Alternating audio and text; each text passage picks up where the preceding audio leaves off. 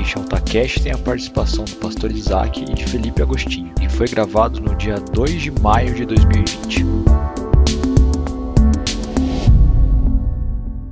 Vamos dar sequência ao nosso estudo. Você que está aí acompanhando já essa série, nos últimos dois cultos nós trabalhamos, temos trabalhado a questão dos profetas menores, trabalhamos Ageu, Zacarias, e hoje a gente vai falar um pouco sobre Abacuque. Então você que ainda não ouviu as outras, eu quero te encorajar a voltar lá, ouvir, está sendo muito legal. Sou suspeito para falar até, né? Mas somos suspeitos.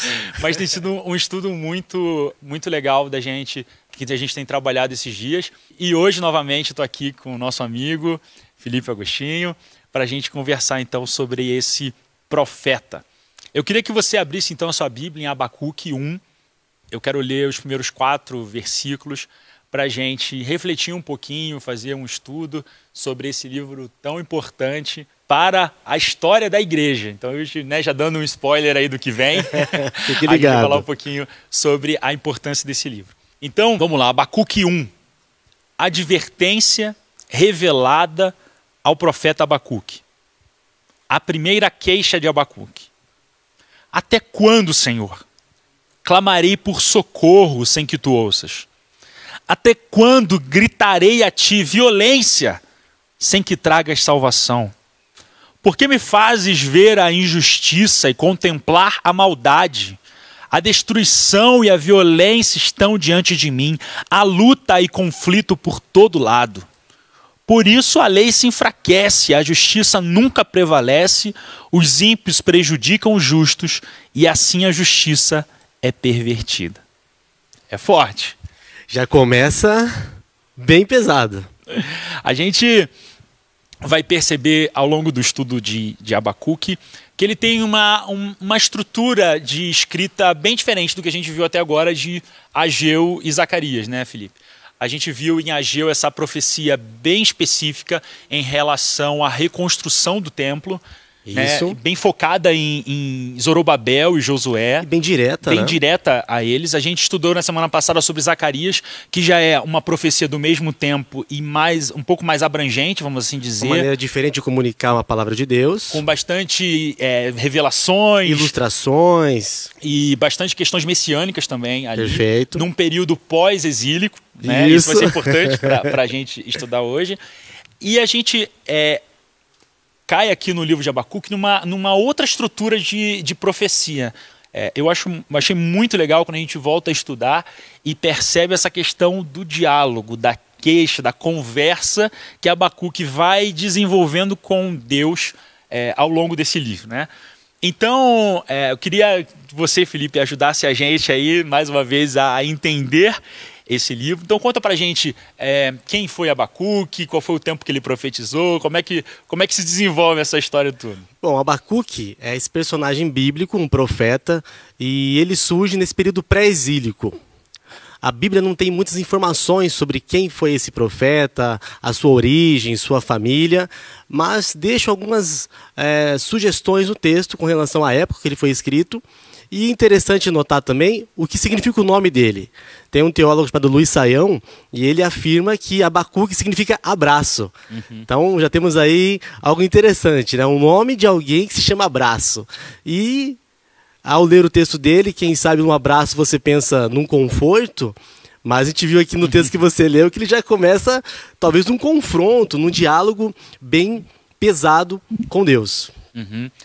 E o que será que Abacuque fazia? Será que a gente tem alguns elementos, entender um pouquinho é, de quem era ele, quem, em que momento que ele surge? O que, que você, o que, que será que a gente consegue extrair um pouco do texto aí? É também? muito provável, Isaac, que, que Abacuque tenha sido um profeta cultico, ou seja, um profeta que trabalhava no templo, porque no texto, a gente vai ver lá no capítulo 3, daqui, a, daqui a alguns minutos, fala sobre o louvor.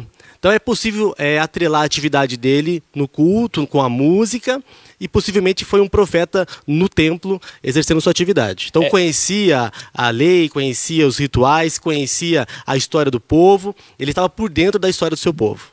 É, eu- eu, achei muito interessante aqui no final de Abacuque, né, no, no final, no último versículo, que ele termina para o mestre de música, para os meus instrumentos de cordas. Então pode ser que ele seja músico, né? E, e, e me lembra muito a introdução de salmos, né? De alguns salmos. Perfeito. Para o mestre de música. Nos dá, me lembra muito esse, esse estilo de começar os salmos, né? Muito. Exato. Se ele começa pesado no capítulo primeiro, com esse diálogo. É com Deus, nós temos um terceiro capítulo que é esse louvor, é um uhum. salmo realmente, e é bem interessante essa, essa diferença dentro do próprio texto de Abacuque. E lendo assim o livro, é, eu acho que tem algumas, alguns insights, algumas coisas que a gente pode pescar de em que período ele, ele profetizou, né? Embora não diga no ano do, no ano do rei, para facilitar, mas tem, algum, tem algumas questões que acho que dá para a gente extrair e afirmar em que período, é, pelo menos, ele está profetizando. Acho que dá para tirar, não dá? É possível sim. É, como você falou, a data exata não aparece no texto, mas há uma sugestão bem importante no texto quando fala sobre os caldeus. Uhum. É, a versão NVI vai traduzir caldeus para é, o povo da Babilônia. Uhum. Então, se no texto Abacuque demonstra essa preocupação com a aproximação ou com a iminência é, desse poderio da, da Babilônia, é muito provável que esse texto é do 605, 610 a.C. Então localiza o texto bem na questão do pré-exílio, uhum. ou seja, o povo ainda não foi cativo. Zacarias e Ageu, que foi falado nos cultos anteriores, falou muito acerca do povo pós-exílio. Foram para o exílio, perderam suas terras, sua identidade, sua, sua a, a presença do templo. Aqui em Abacuque não. O panorama histórico, o cenário histórico é essa questão de um povo pré-exílio que está vendo a situação ficar um pouco apertada, está vendo ali as nações em volta é, fortes e a preocupação de Abacuque dá até para entender um pouco desse, dessa queixa dele inicial, uhum. porque é, se na época da monarquia, com os reis, Davi, Salomão, o povo tinha essa independência, nessa parte é que Abacuque está é, tá num período histórico onde Judá já está sendo oprimida, de certa forma, por povos mais poderosos. Então a gente está tá fazendo festas menores tipo Star Wars, né? Começamos pelo final e agora a gente está contando o, come o, começo, o começo da história. Então, Ageu, só para a gente marcar, Ageu e Zacarias lá para o final, pós-exílico. Pós-exílico. Então o Império Babilônico já até sucumbiu, a gente já está no Império Persa. Perfeito. Então, agora a gente voltou, que é o surgimento do Império Babilônico que vai levar o povo cativo para o exílio, que depois vai ser subjugado pelo Império Persa. Então, a gente está vendo. Então, Abacuque está falando ainda quando o Império Babilônico está é, se tornando esse grande império que vai chegar a dominá-los, então pré-exílio. Pré-exílio, perfeito. Legal. É importante sinalizar que Abacuque está nesse tempo histórico. E a gente vai vai precisar pensar um pouquinho, né? Que eu acho que são as perguntas que ficam para esses momentos que a gente está estudando. Como que eu posso pegar então esse profeta que está lá no Antigo Testamento, que está num contexto de uma invasão é, política, né, uma guerra, e como como que eu posso ler esse livro para um país que a gente tipicamente é um país de paz, nesse sentido de a gente não, não na nossa geração não viu, vamos dizer assim. Não tem um parâmetro né, é, tão real para entender. Uma guerra. Uhum. E como que eu olho para esse texto? O que, que você acha que pode ajudar a gente a olhar para esse texto de Abacuque e pensar, olha, é aplicável para a minha vida? Eu acho que é, é, é, é, isso que a gente tem que trabalhar nesses dias. Né? O que, que você acha que, que são alguns elementos que podem ajudar a gente a aproximar esse texto da nossa realidade? Eu creio que Abacuque ele está falando de uma realidade parecida com a nossa no sentido de momentos onde estamos percebendo que a situação não está tão fácil uhum. e que eu estou perto de sucumbir a uma situação delicada. Uhum. Se a gente não consegue traduzir a nossa realidade à questão da guerra, o Brasil, esse país um pouco mais diplomático, mais é, da conversa, é, não tem nem cor vermelha na bandeira, né? não tem a questão da guerra tão forte como outros países, mas para a nossa realidade é quando a situação fica muito difícil e a tua expectativa era que tivesse uma saída melhor. Eu acho que Abacuque se encaixa muito nesse contexto de é, eu estou estou vendo que a situação está ficando muito complicada e a minha expectativa era outra. Uhum. É, eu, eu gosto sempre de pensar é, da perspectiva do contexto histórico. Né? Ele, eu acho que ajuda muito a entender, clarifica Com certeza. aquela a frase, o, o, a queixa dele, por que, que ele está fazendo esse, essa queixa, porque é, começa aqui, né, dizendo até a gente a gente leu, né, a primeira queixa é, de Abacuque. Se tem a primeira, porque tem outras, né? né? tem a segunda, né? E e, como que a gente pode ver esse período pré-exílico? Talvez falar um pouquinho da reforma de Josias. Acho que talvez isso tenha também levado a, a, a Abacuque fazer essa queixa. Como é que você visualiza esse período no, no contexto da história do reino de Judá? Então, os historiadores vão falar acerca de uma reforma religiosa feita pelo rei Josias alguns anos antes do surgimento do texto de Abacuque. Isto é, nós percebemos a história do povo Judá, o povo de Israel como um todo, e acontece que ao longo dos anos o povo vai se perdendo do contato com a fé, do contato religioso. E Josias é esse rei reformador que é, a, Bíblia, a Bíblia conta que encontra novamente o texto, encontra novamente o livro da lei, e a partir daí há um resgate é, das práticas litúrgicas. É, o rei Josias, alguns anos antes do surgimento de Abacuque, ele resgata a festa da Páscoa. E então, eu imagino Abacuque, é possível fazer essa, essa, essa imaginação, esse cenário que é, ele viu que o povo estava naquela ascensão, e lembra da história de Moisés, rei Davi, de repente o povo tem esse declínio, Josias surge então com uma solução, a reforma política, econômica e religiosa, centraliza de volta a adoração, tira a idolatria, tira outros elementos de culto de outros deuses, e talvez a expectativa fosse, a gente fez essa reforma, é, a gente fez essa, essa, essa mudança, a expectativa talvez fosse de uma independência novamente. O rei Josias chega até a meio que flertar com uma união do reino novamente com o reino do norte. Então, provavelmente Abacuque ele vem num contexto de expectativa muito forte, no sentido de que Fizemos a reforma, a gente voltou para a lei, a gente voltou para a Bíblia. O é, que está acontecendo que eu olho para a minha realidade e tudo está ficando difícil e vejo os babilônios nos aproximando? Eu acho que é esse contexto histórico bem importante para tentar se colocar no personagem de Abacuque. Quando, quando você fala, eu não sei se, se isso é para todo mundo, mas quando você começa a falar em reforma, na minha cabeça vem reforma protestante. Com certeza. É, e, será que a gente poderia fazer? Vamos tentar pensar aqui. Será que a, a insatisfação de Abacuque? Vamos pensar, talvez. É, a reforma de Josias comparando com a reforma protestante, se a gente olhasse lá pelo olhar dos reformadores, o olhar de Lutero, Calvino, pensando, né? Não, a gente, é, quando chegar lá no século XXI, né, já que a gente está fazendo essa proposta de a, as escrituras é, voltando para o povo, sim, imagina sim. no século XXI, quando tiver Bíblia é, nas línguas dos vamos povos. Vamos voar, vamos voar na palavra. Como que vai ser o cristão do século XXI? Vai ser, o cara vai estar tá voando nas escrituras, vai ter decorado toda a Bíblia, porque todo mundo vai ter acesso, as pessoas vão ter mais de uma Bíblia nas suas casas e todo mundo vai ler. Uhum. E talvez a queixa de hoje, se Abacuque estivesse chorando e fala: Meu Deus, o povo não lê a Bíblia, o povo não. É, isso não aqui no Alta, né? Porque aqui no Alta todo não. mundo lê as escrituras. Aqui é uma realidade à parte, a parte. Da, aqui história todo humana. mundo é, é profundo conhecedor dos profetas menores. Mas tal, talvez esteja um pouquinho essa questão da, de ver uma reforma. Sim, um movimento né, de resgate dessa origem, resgate da fé. Só que a questão da aliança de um Deus né, que é, falou de um povo que ia ser protegido, que ia ter as bênçãos, e de repente Abacuque não percebe na sua realidade histórica que Deus está se manifestando. E aí vem a questão da queixa. Uhum. Deus, até quando? Ou seja, é, me falaram de outro Deus. Uhum. Me falaram de um Deus que está com Israel o tempo todo, que ia proteger. Será que Deus não está vendo que os inimigos estão se aproximando? É, fizemos a reforma. É, o que está acontecendo? Uhum. E, e, essas, você chegou a comentar sobre a, a, possibilidade de uma aliança com o Reino do Norte. É, como, como, como, ler essa questão das alianças que, que o povo estava se propondo talvez a fazer para tentar resistir a, ao Império Babilônico. É, como, como que a gente pode ver essa questão de, dessas alianças? Acho que é bom gente trazer também um pouco do contexto político da época, porque tem a questão religiosa, que é muito forte no texto bíblico, mas era um povo que precisava fazer alianças para ter um exército mais fortalecido. E quando tem a reforma de Josias, é, até ah, comenta-se sobre a possibilidade de ele é, influenciar também uma reforma no Reino do Norte, que tinha sido é, invadido pela Síria. E também tem outra aliança bem importante para entender o contexto de Abacuque, que é essa aproximação com o Egito.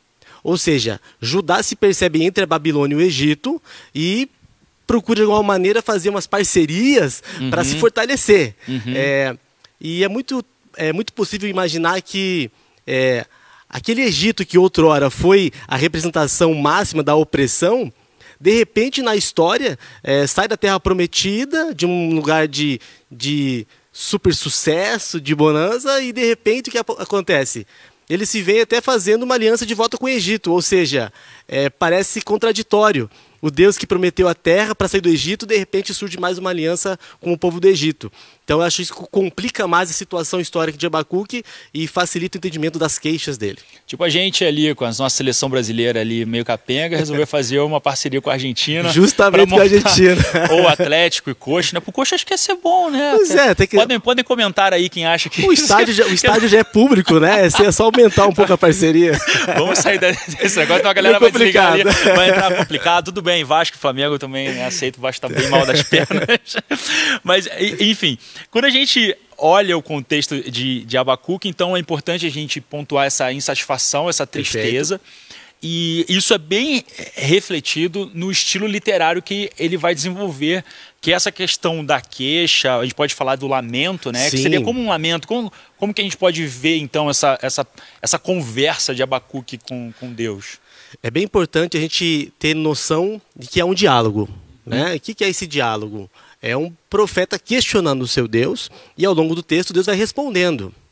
É, e alguns teóricos vão falar que tem um estilo de oráculo, né? Essa coisa até meio sombria que Deus falando, a situação está complicada, mas fica tranquilo. Que vai, que vai, piorar. Que vai piorar. e talvez uh, o aspecto do, da sinceridade. É um lamento, mas é bom pontuar que é diferente de uma murmuração. Uhum. O texto se apresenta questionando a realidade, mas ele é, não está se opondo a Deus, não está se colocando contra Deus. Ele está realmente expondo uma situação que para ele está angustiante. Uhum.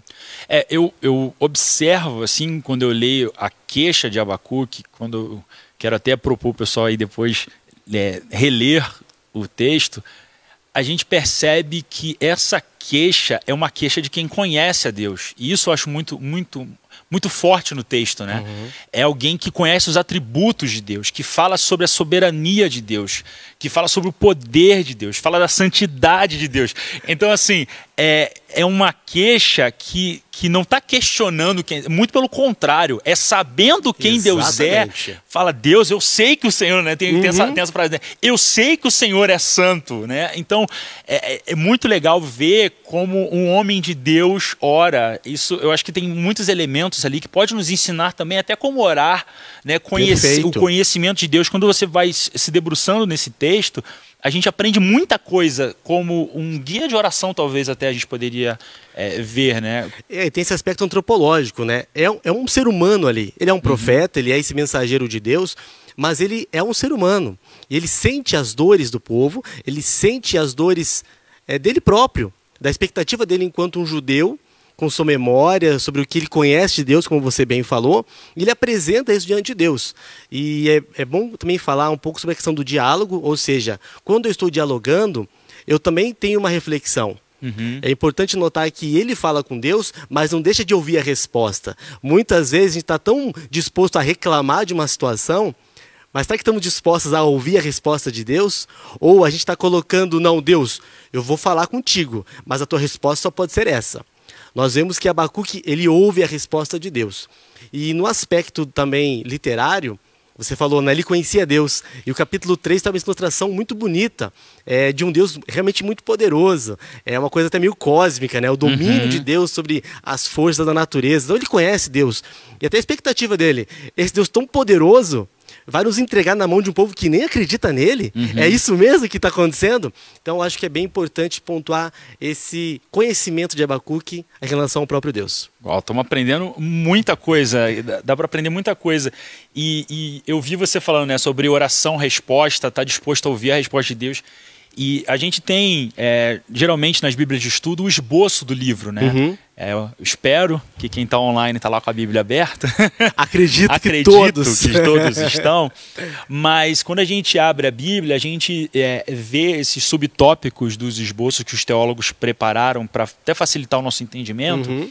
E eu achei muito legal, porque assim, a primeira queixa de Abacuque, aí vem a resposta do Senhor. Isso no primeiro capítulo. Aí na metade do segundo, no primeiro, no primeiro capítulo vem a segunda queixa de Abacuque.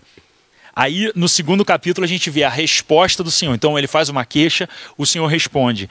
Ele faz mais uma queixa, o Senhor responde. E aí o terceiro parece uma oração mais madura, uma oração que foi desenvolvida a partir dessa conversa, desses questionamentos, dessa, dessa conversa dele com, com Deus. Então é, me, me parece muito, muito forte esse ponto que você citou de a resposta de Deus até uma resposta que ele não esperava, Exato. que talvez não era o que ele queria, mas a gente vê um processo num texto tão curto de amadurecimento do profeta, né? Do, da, da, forma como ele está fazendo uma leitura do seu mundo, fazendo a leitura do seu tempo. É até uma maneira da aplicação da própria oração, né? A oração vai transformando quem está orando. Uhum. Ele dialoga com Deus, ele ora, ele se queixa, mas ele presta atenção no que Deus está falando com ele Uhum. e ele vai, aparentemente pelo texto, ele vai se transformando, ele vai amadurecendo Uhum. nesse processo de conversar com Deus. Por isso fica o convite.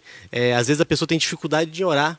Uhum. Mas ah, porque eu não sou tão maduro o suficiente. Mas a própria oração ela vai te ajudar a desenvolver essa maturidade. Fantástico. Eu queria, queria então propor aqui para a gente ver um texto de Abacuque, um dos textos mais famosos e talvez conhecido pela boca de um intérprete, aquele compositor que fez a música, mas ninguém sabe quem é o fama compositor, é outra fama é pessoa. outra pessoa. É o texto de Abacuque 2.4, né? Que a Isso. gente vê o justo viverá pela fé, Uhum. né, lá na boca do apóstolo Paulo, mas na verdade é uma talvez uma releitura, e isso que eu queria que a gente conversasse um pouquinho, sobre Abacuque 2.4, Uhum. que é escreva, o ímpio está envadecido, seus desejos não são bons, mas o justo viverá pela sua fidelidade. Um texto importantíssimo Uhum. para a história da igreja, né? Como, como que a gente pode ver um pouquinho, estudar um pouquinho esse texto de Abacuque 2.4? Ele é bem importante para entender a fé do cristianismo. É, no contexto de Abacuque, ele traz a questão da fidelidade. Aí vemos o apóstolo Paulo, né? Ele escrevendo acerca dessa fé. Ele olha para o texto profético e consegue enxergar ali a fé e no próprio Cristo. Isso que é bem interessante notar também, da- desse Novo Testamento se apropriando do, do, do texto do Antigo Testamento. E essa fé no Senhor, essa fé em Jesus Cristo, que vai propiciar esse encontro com Cristo. Né? Jesus paga o preço pelos nossos pecados e aí o justo viverá pela fé. É uma demanda nossa enquanto cristãos desenvolvermos essa fé em Cristo. E vamos viver por essa fé. Ou seja, é, pelo meio de Jesus nós temos acesso à vida eterna. Então, é, o apóstolo Paulo conseguiu olhar para o texto Abacuque e trazer uma- uma- um novo entendimento a partir de Cristo. Isso. Isso, isso é fantástico, né? Isso, é- isso me fascina. Quando eu vejo isso, é, olhar o texto do Antigo Testamento e a luz de Cristo, você conseguir perceber que, que aqui, aquilo já falava de Cristo. Isso, para mim, é lindo quando a gente consegue observar isso nas Escrituras. Então, é, essas profecias também falavam no tempo que viria, né? A gente vê essa. é, como que você vê essa parte do, do- de Deus falando, ó, virá um tempo? Como, como que a gente pode fazer essa, essa leitura ali? Eu creio que essa leitura é bem importante quando a gente percebe que Abacuque está questionando a sua realidade e pergunta para Deus se há uma esperança de futuro diferente. A primeira resposta de Deus ela é mais pesada. Os caldeus vão chegar e realmente são pesados, né? São vão oprimir vocês.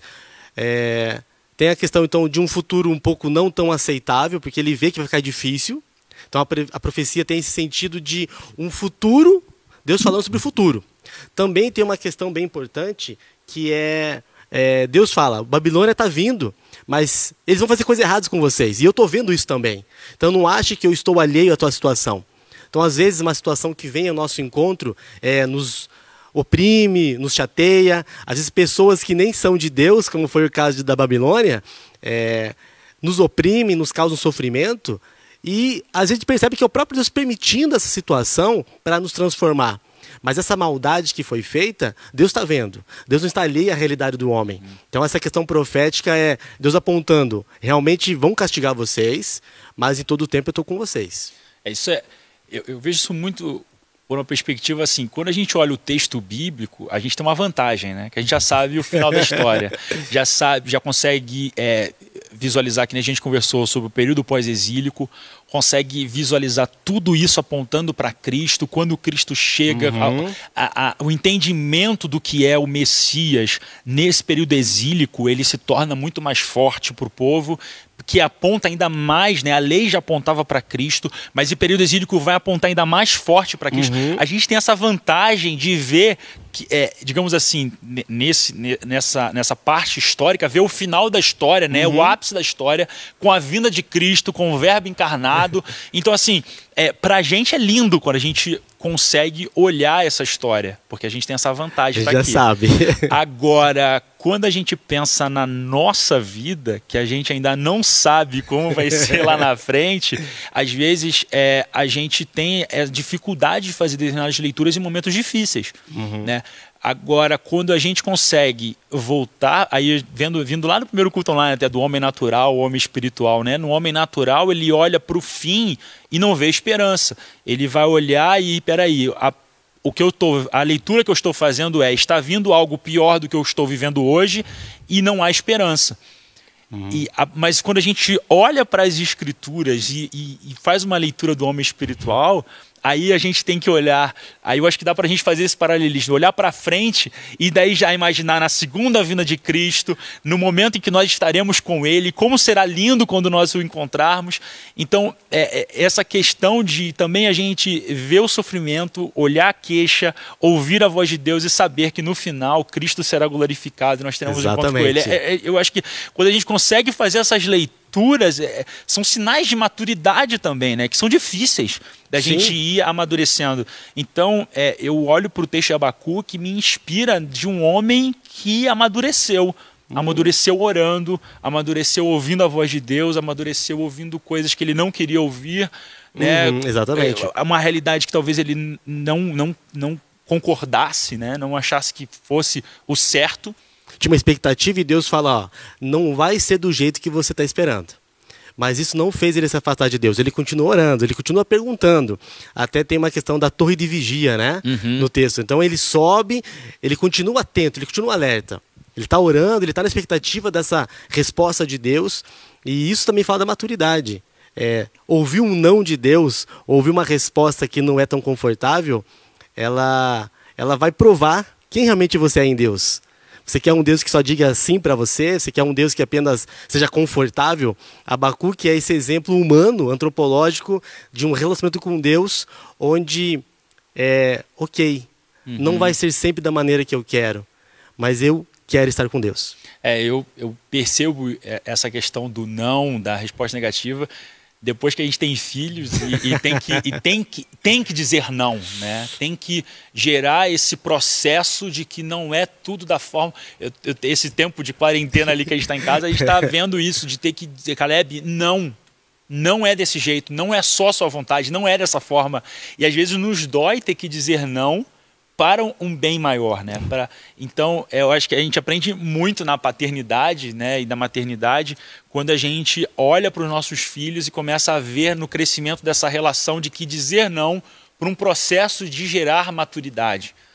E, e aí, para a gente caminhar um pouquinho aí já para o final, o texto também um dos mais conhecidos do livro de Abacuque, eu creio que seja Abacuque 3, 17 e 18 que quando a gente lê a primeira vez, é, nos parece que está tudo bem. Porque pô, a oração dele parece de um cara que está que tá vivendo um período muito tranquilo. Mas depois que a gente estuda o contexto, aí faz todo sentido você ver uma oração madura de um cara que está vendo que os dias são maus, uhum, tá os dias está difícil, a probabilidade é que piore, e aí o cara me faz uma oração dessa. Abacuque 3,17. Mesmo não florescendo a figueira, e não havendo uvas nas videiras, mesmo falhando a safra de azeitonas, mesmo havendo produção de alimento, não, não havendo produção de alimento nas lavouras, nem ovelhas no curral, nem bois nos estábulos, ainda assim eu exultarei no Senhor e me alegrarei no Deus da minha salvação. O Senhor, o soberano, é a minha força.